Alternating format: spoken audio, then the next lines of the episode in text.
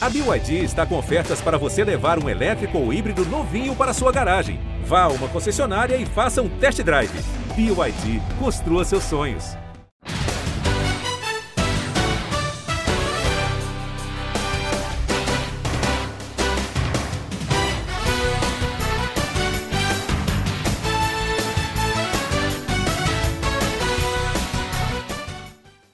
Galera, seja muito bem-vindo ao seu Primeira Descida, o podcast de futebol americano aqui do GE.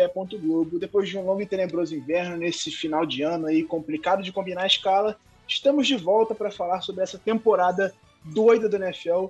A última vez que você ouviu esse podcast, pelo menos que eu participei, né? Eu participei de vez em novembro. Mudou muita coisa desde então. O meu time, por exemplo, foi para o espaço, mas a gente vai analisar os cenários de playoff, o que, que vem acontecendo na liga nessas últimas semanas e projetar o que pode acontecer agora em janeiro, com os playoffs chegando e o Super Bowl, claro, em fevereiro. Ou seja, muito boa tarde, bom dia, boa noite, dependendo do horário que você está ouvindo isso. Não esquece de se inscrever no podcast na sua plataforma preferida, que é a Grega Podcast. Comigo aqui, boa tarde, Clara Cazé. Vamos falar sobre essa NFL maravilhosa.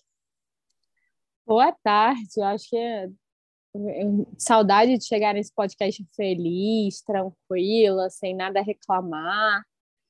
Boa tarde, chegando para analisar essa loucurinha que está faltando só uma semana antes da gente entrar nos playoffs.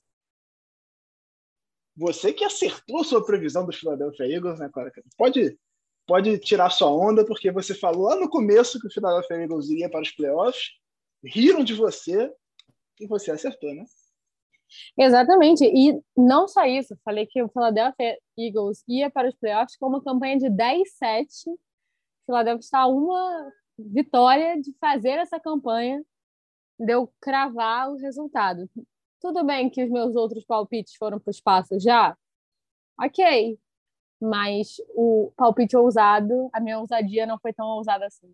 Uma vitória contra o Washington Football Team, que anunciou eh, hoje, nesta terça-feira, dia 4 de janeiro de 2022, que no dia 2 de fevereiro vai divulgar o seu novo nome, sua nova identidade visual. Finalmente, depois de dois anos sem nome, o Washington Football Team terá um novo nome para 2022-2023. Feliz ano novo para você que está ouvindo esse podcast. Primeira semana da NFL pós o Réveillon. Vem com a gente, vamos falar sobre muita coisa que aconteceu. Eu começo trazendo um nome que a, a, última vez que eu participei aqui, ninguém falava muita coisa. A última vez que o Bengals jogou uma temporada em que foi relevante foi em 2015, 16 por ali. E agora a gente vê um Joe Burrow simplesmente assombrando a NFL. Nas últimas duas semanas foram quase mil jardas para ele. Foram 525 contra o Baltimore Ravens, 446 contra o Kansas City Chiefs, duas vitórias dominantes do Cincinnati Bengals, essa contra o Chiefs, que era o time mais quente da UFC no momento. Foi bem apertado, um jogo muito interessante, 34 a 31 para o Cincinnati Bengals contra o Kansas City Chiefs. O time garantiu o título da AFC Norte, tirou o Kansas City Chiefs do topo da AFC e vai voltar aos playoffs depois de algumas temporadas. Clara Casé, minha pergunta para você é: Joe Burrow tá na briga pelo MVP?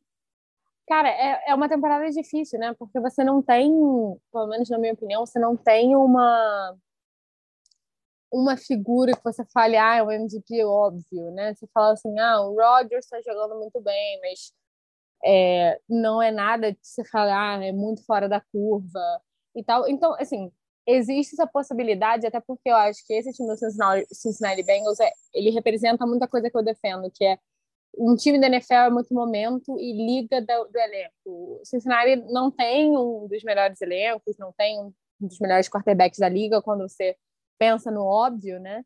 Mas é um time que deu liga, tá jogando arrumadinho. É, eu acho que é um, um bom exemplo disso. E eu acho que, assim, eu, eu não sei se eu escolheria o, o Burrow hoje. Assim, se, se eu tivesse que votar para MVP, eu acho que ele não seria a minha escolha. Mas, assim, não é algo que eu, que eu acho completamente sem sentido, sabe? De falar, nossa, não, nada a ver. É, eu acho que eu consigo enxergar uma, uma evolução dele, uma, uma importância dele para conduzir o time. E o resultado que o time está mostrando é, é, muito positivo, né? Então, é, eu entendo quem aponta ele como um nome nessa disputa. É, eu acho que o, prêmio de MVP é sempre uma questão sobre a história que se conta, né? É, porque você tem vários ótimos jogadores na liga nesse momento. Você tem o Tom Brady com 44 anos liderando a liga em jardas, são 4.990 jardas aéreas para ele. Dentro do, do, da carreira do que é o Tom Brady, essa é uma das melhores temporadas dele. Isso é assustador, assombroso para um cara que está jogando com 44 anos. Você tem o Aaron Rodgers, que foi o último campeão, que está jogando muito bem, mas que estatisticamente ele nem tem números que chamam tanta atenção. Ele tem um número bom de touchdowns, mas ele tem menos de 4 mil jardas na temporada. A gente está falando de uma temporada que já está indo para a 17 partida. Então ele não tem números exuberantes, mas atuações impressionantes. Ele é um cara muito preciso. Você tem o Jonathan Taylor, que lidera a liga em jardas corridas, e se você for olhar é, o número de jardas que ele tem corridas depois do contato, ele seria o segundo colocado em jardas terrestres da NFL. Isso é absurdo, uma temporada espetacular de Jonathan Taylor. E você tem o Joe Burrow, que lidera a liga em porcentagem de passes completos, é o, ter é o terceiro ou quarto em jardas aéreas, tem 34 touchdowns, e pegou um time que no ano passado fez uma temporada horrorosa, claro, ele, ele perdeu sete jogos, mas perdeu a reta final da temporada, mas chegou a participar de dez jogos, perdeu sete deles, mas ele pegou aquele time completamente desacreditado, que ficou mal colocado, transformou no, no campeão da, da, da, divisão dele. Jogando muito bem, amassando o Ravens duas vezes, ganhando os dois jogos dos Steelers. É a primeira vez em não sei quantos anos que o Bengals ganha os dois jogos do Ravens e dos Steelers. Então, foi uma temporada não só é, bonita, legal do, do Burrow, como uma temporada surpreendente demais. Então, eu acho que ele está entre os candidatos até por causa disso. E faço meu meia-culpa aqui, porque na época do draft a gente analisou aqui as escolhas e falou sobre o Bengals, e eu falei é, abertamente que foi um erro pegar o Jamar Chase em vez de pegar um tackle para proteger o Joe Burrow. E claramente estou. É, tem que parar de falar, né? Porque o Jamar Chase simplesmente é o calor ofensivo da temporada.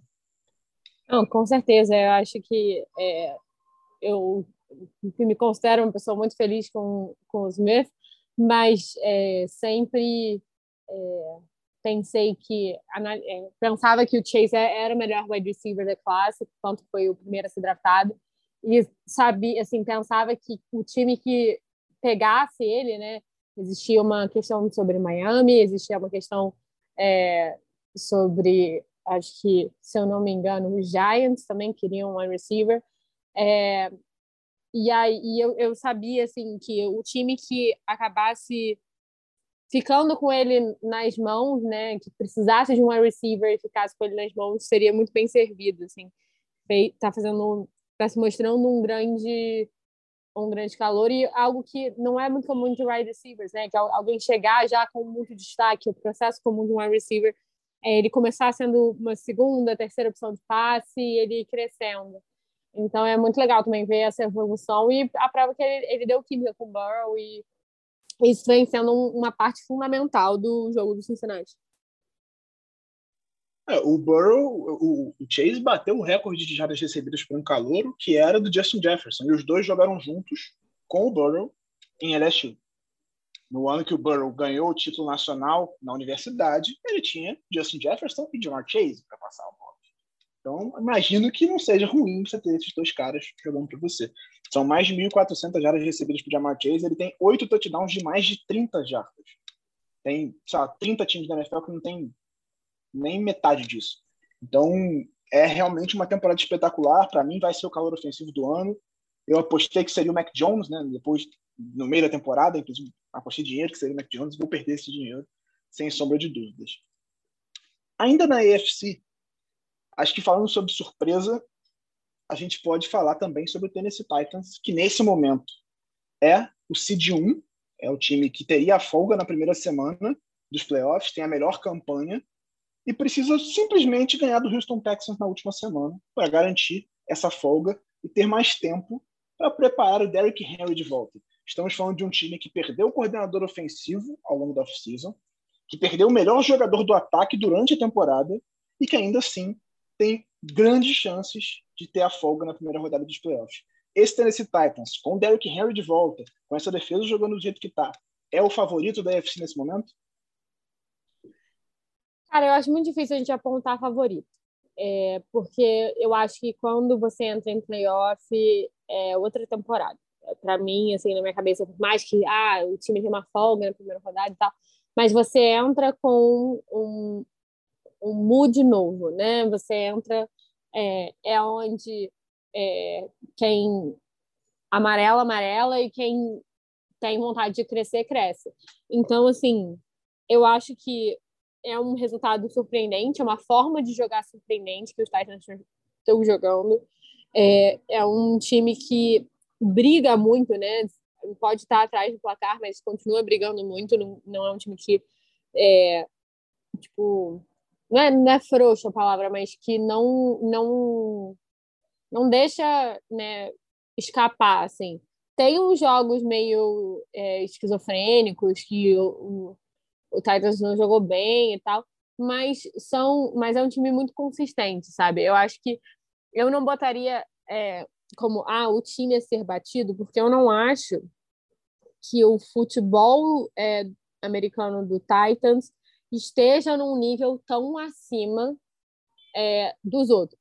Acho que o Henry voltando é, vai ser um acréscimo extremamente importante para o ataque. A defesa está jogando muito bem, mas eu acho que a gente também não pode botar toda a expectativa na volta do Henry. O running, running back é um, uma posição delicada que leva muita paulada. Ele estava voltando de uma lesão que foi uma lesão séria, que deixou ele fora, acho que quase metade da temporada. É, e eu acho que assim vai ser, tipo, eu não diria que é um time a ser batido, mas é um time a ser observado e que para mim tem chances de ir longe assim nesses playoffs. É, eu, eu, me impressiona mesmo é o trabalho do, do, do Vrabel, para mim é um dos candidatos também a técnico da temporada. É, é um time que ano a ano vem mostrando evolução, vem melhorando os resultados, inclusive. O Titans no primeiro ano dele perdeu a, a, a vaga nos playoffs na última rodada, depois garantiu uma vaga como wildcard, eliminou o Patriots, eliminou o Ravens no divisional, que tinha a melhor campanha. Ano passado, também garantiu a vaga como campeão de divisão, perdeu na primeira rodada para o Ravens, mas, enfim, faz parte do jogo, estava nos playoffs e agora está basicamente garantindo uma bye week. Então, é um trabalho que vem em constante evolução e que soube superar problemas. Eu achei que o Titans fosse ter mais problemas com a perda do Arthur Smith, que era o coordenador ofensivo, que tinha um plano de jogo muito bem desenhado para explorar o Derrick Henry e, e, otimizar as qualidades do Ryan Tannehill. E sem os dois, sem o Henry, sem o Arthur Smith, conseguiu garantir a melhor campanha. Muito por causa da defesa, mais do que por causa do ataque, mas ainda assim, muitos méritos para esse Tennessee Titans. Eu concordo com você que é difícil apontar um time a ser batido, especialmente na AFC, porque a AFC tá uma coisa de louco. A gente vai falar sobre as projeções de, de para essa última semana agora, daqui a pouco, né, do que, que, pode acontecer, quem briga por vaga, a AFC tem cinco times brigando por vaga nos playoffs na última semana. Se for olhar para a NFC, por exemplo, são dois times brigando por uma vaga. É basicamente um confronto direto, entre aspas, né, porque eles não se enfrentam, mas são dois times por uma vaga. Na AFC são cinco times brigando por duas vagas.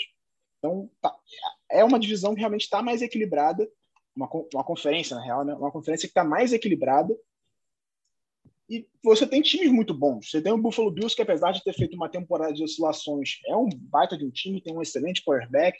Você tem o New England Patriots, que tem um QB calouro, mas tem uma defesa muito forte. O Cincinnati Bengals, que a gente falou aqui agora falando sobre o Burrow, é um excelente time, tem um ótimo ataque, é muito perigoso.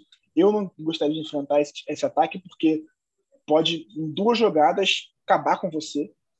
E você tem o próprio Colts, que é rival de divisão do Tennessee Titans, e que tem um dos candidatos a MVP da temporada, tem uma defesa forte também, e claro, estamos, temos que falar de Kansas City Chiefs, que é, ao longo da temporada soube se recuperar, encontrar boas valências na defesa, tem o Mahomes, que é o Mahomes, enfim, não precisa nem falar muito sobre ele. Acho que o, o Chiefs já não é mais aquele time imbatível que foi nas últimas duas temporadas, mas ainda é o Kansas City Chiefs. Então, não se pode descartar além dos outros que continuam brigando por vaga. Eu falei só sobre os que estão garantidos nos playoffs nesse momento. Né? Então, o Titans tem os méritos, mas eu não vejo como um time a ser batido, não como o mais forte. Acho que dependendo do confronto ele pode se complicar um pouquinho, mas é um bom time, sem sombra de dúvida.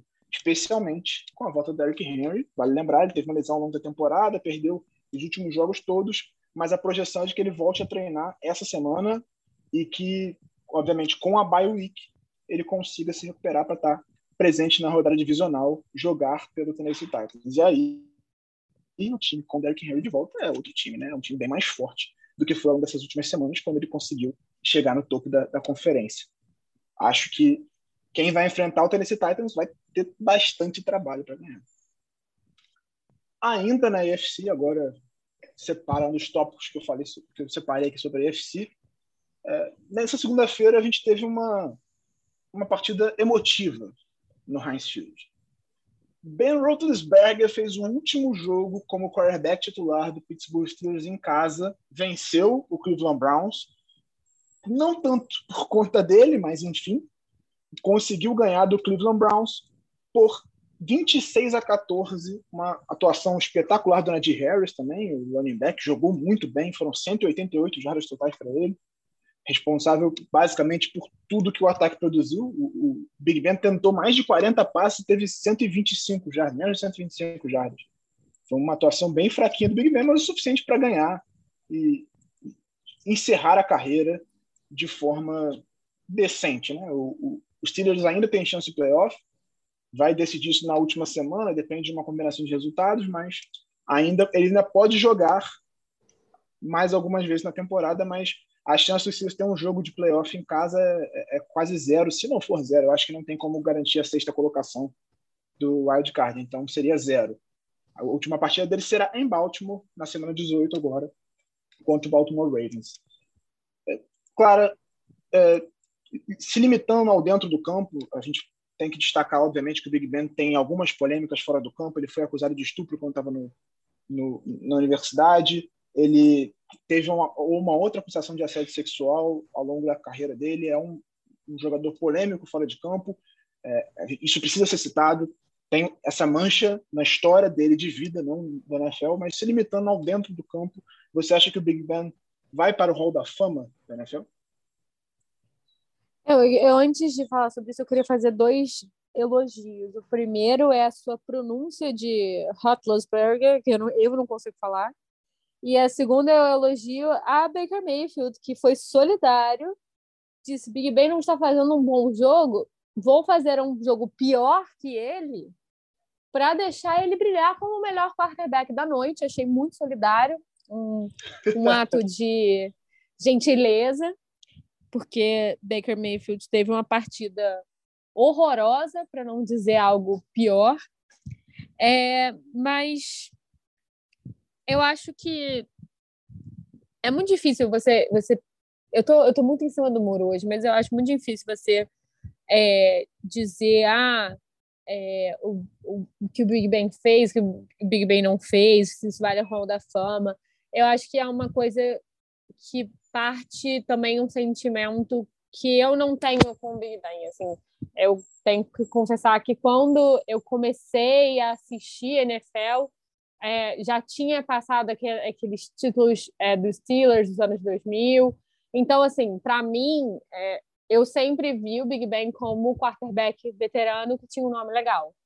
É, acho que um excelente jogador, é, é um quarterback histórico, sim, e tal. Então, é, no meu hall da fama ele não estaria, mas eu entendo toda a, a importância né, dele é, de ter conduzido os Steelers para dois Super Bowls, se eu não me engano, é, de ser um quarterback com um perfil muito próprio, né, ser grande, de ser pouco móvel, mas ao mesmo tempo é, conseguir fazer boas atuações e tal. E eu acho que ele tem um significado para o torcedor dos Steelers que acho que carimba esse ticket para o Hall da Fama no sentido que é, o que você mais vê são quarterbacks que, que eles não necessariamente são identificados com o clube, né, com a franquia, que eles ficam é, meio que pulando de franquia em franquia,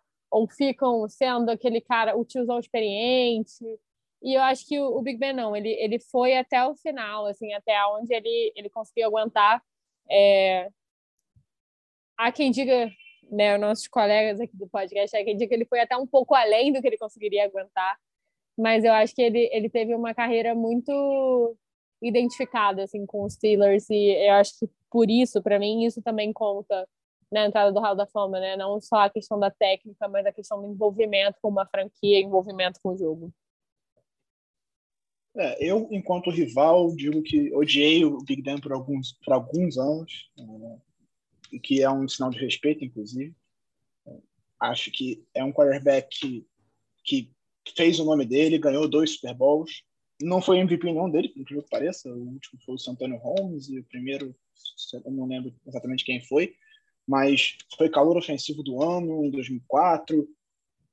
E, até 2018 ele ainda jogava em, em um ótimo nível. Nível. 2018 ele liderou a liga com 5.129 jardas e 34 passos para touchdown. Então, ele ainda jogava em ótimo nível, mas ele teve uma lesão grave em 2019, ficou fora da temporada, jogou só dois jogos, no segundo jogo ele se machucou. E acho que ele não entendeu o sinal em 2020. Foi o que faltou para mim. Em 2020 ele voltou, mas já não era o mesmo quarterback. Você percebia que ele tinha problemas, que ele já não conseguia manter o nível que ele tinha antes da lesão e que já era sinal de que era hora de parar. Acho que faltou esse entendimento a ele. Ele forçou uma temporada a mais e aí essa temporada foi realmente muito ruim dele.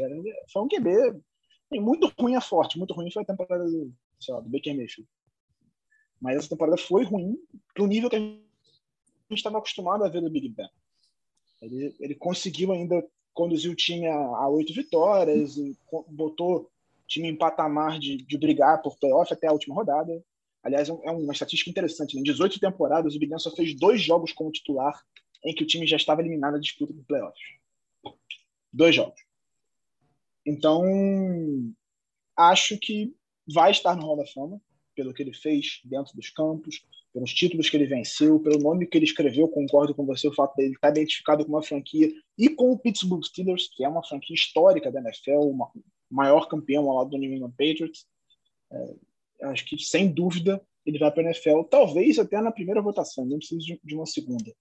Acho que ele, ele fez o papel dele dentro de campo para ser lembrado o resto da história, ser lembrado como um jogador do Pittsburgh Steelers, como um dos melhores quarterbacks da história da franquia. Não sei se ele chega a, a ficar na frente do Bradshaw. Aí a gente precisaria de um torcedor dos Steelers aqui para falar, e os dois do podcast não puderam participar hoje, mas certamente o nome na história ele colocou e, e vai ser lembrado como um dos melhores quarterbacks da história da NFL. Para mim, inquestionável isso e agradeço por ele é. aposentar.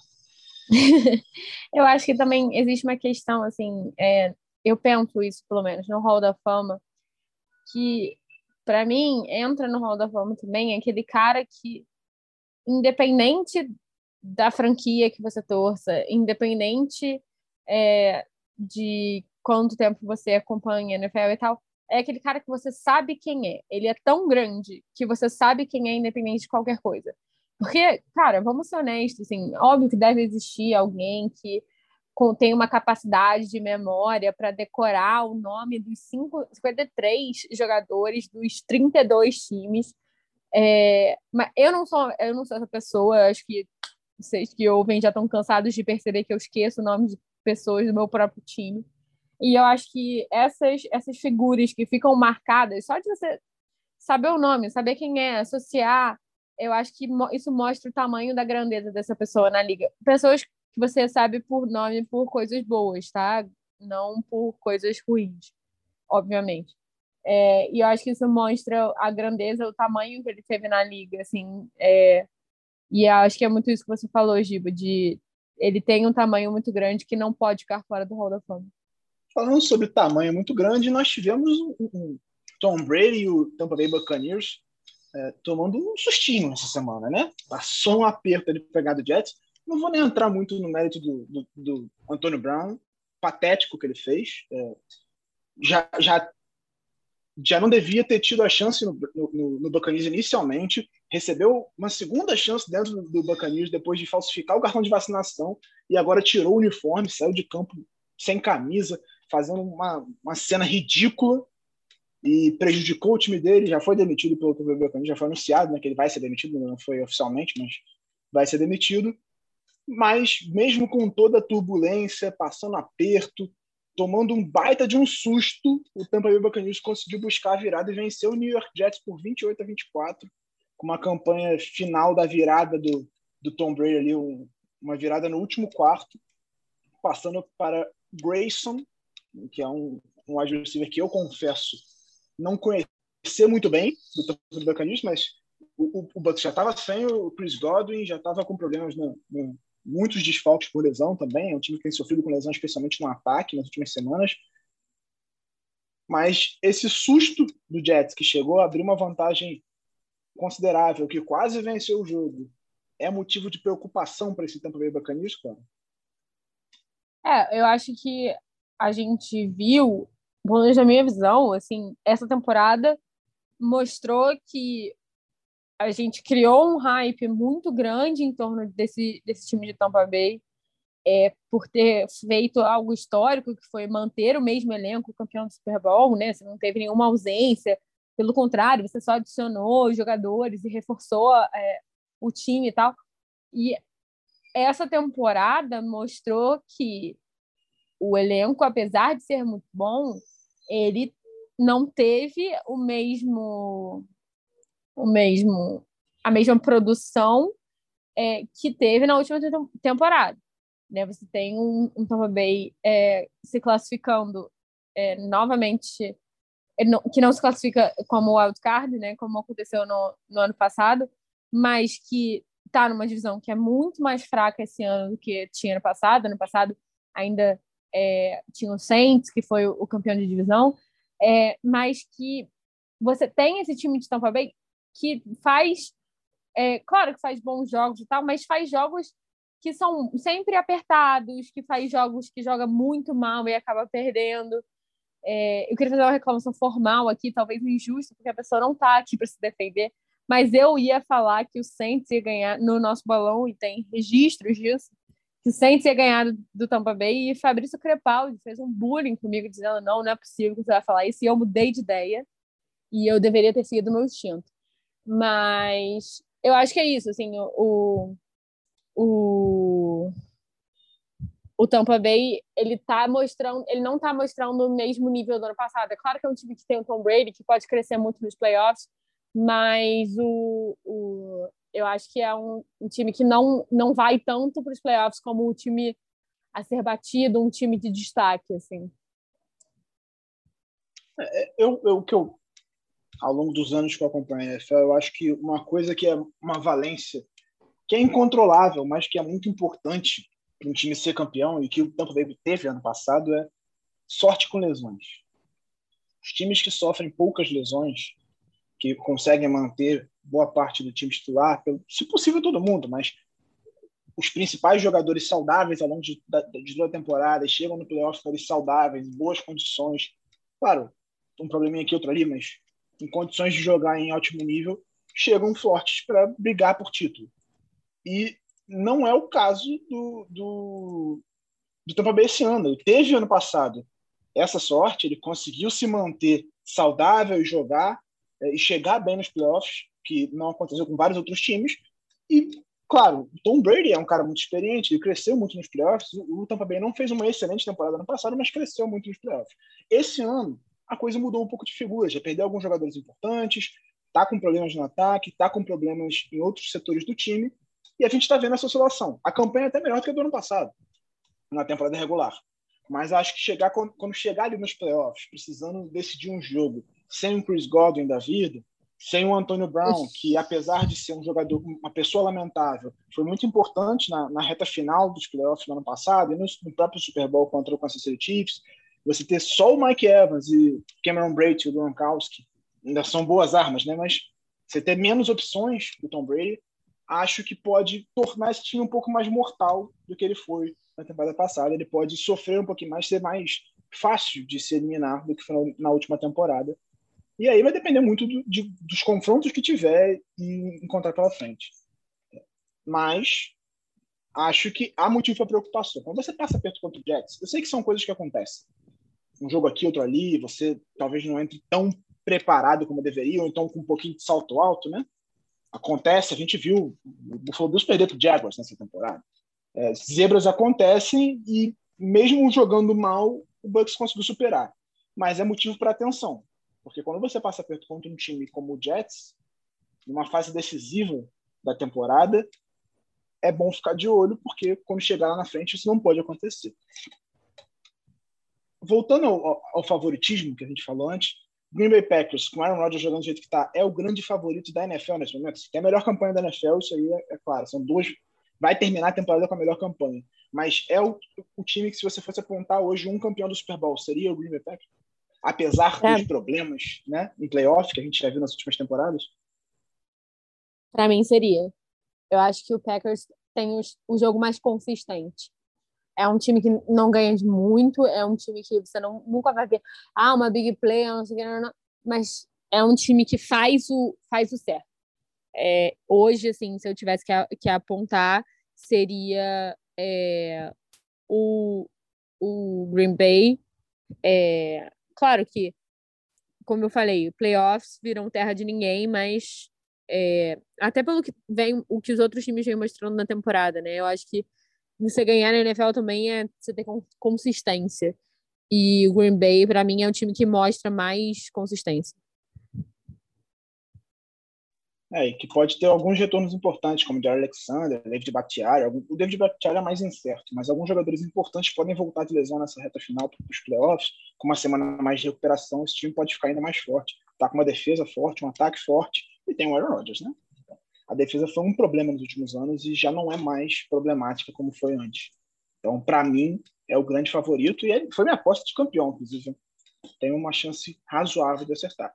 Para dar o tapa sobre tudo que a gente falou e projetar essa reta final, essa última semana, vamos só projetar os cenários de playoff que a gente tem pela frente. Começando pela NFC, que a gente está falando agora, acho que o cenário mais simples da NFC. Falta uma vaga a ser definida, que nesse momento seria a sexta, a sexta vaga. O Eagles está garantido, mas está em sétimo. Né? Então, que está entre São Francisco 49ers e New Orleans Saints. Os dois brigam pela última vaga. O Niners enfrenta o Los Angeles Rams e o Saints enfrenta o Falcons. Qual desses times que você vê com mais cara de playoff? Cara, primeiro que eu não entendi a matemática de como o Eagles está garantido e está em sétimo mas tudo bem. Matemática ah, nunca explicar foi meu... essas quebras de empate da NFL são uma coisa complicada. É, matemática nunca foi meu forte, mas tudo bem, não tem problema. Eu não tô triste com isso.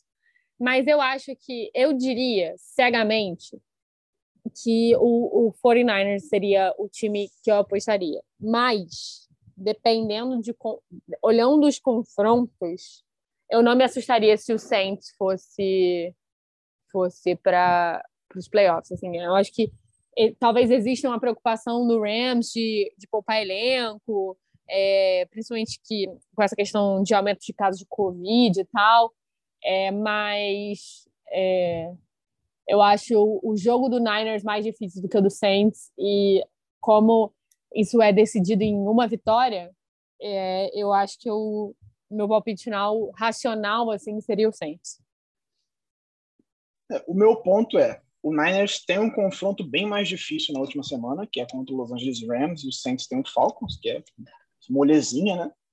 E o Rams está brigando por alguma coisa ainda. O Rams tem a segunda melhor campanha e ele quer manter a segunda melhor campanha. Para isso ele precisa ganhar. Porque se ele perder e o Cardinals ganhar, o Cardinals passa o Rams no topo da divisão e aí ele passa seu wild card e vai jogar fora de casa. Então, certamente o Rams vai chegar na última semana querendo uma vitória. Vai conseguir? Não sei. Mas o Falcons já não briga por nada, tá pensando já na, na próxima temporada. Então o Saints tem um confronto mais fácil, mas não tem quarterback. Então para perder também não custa.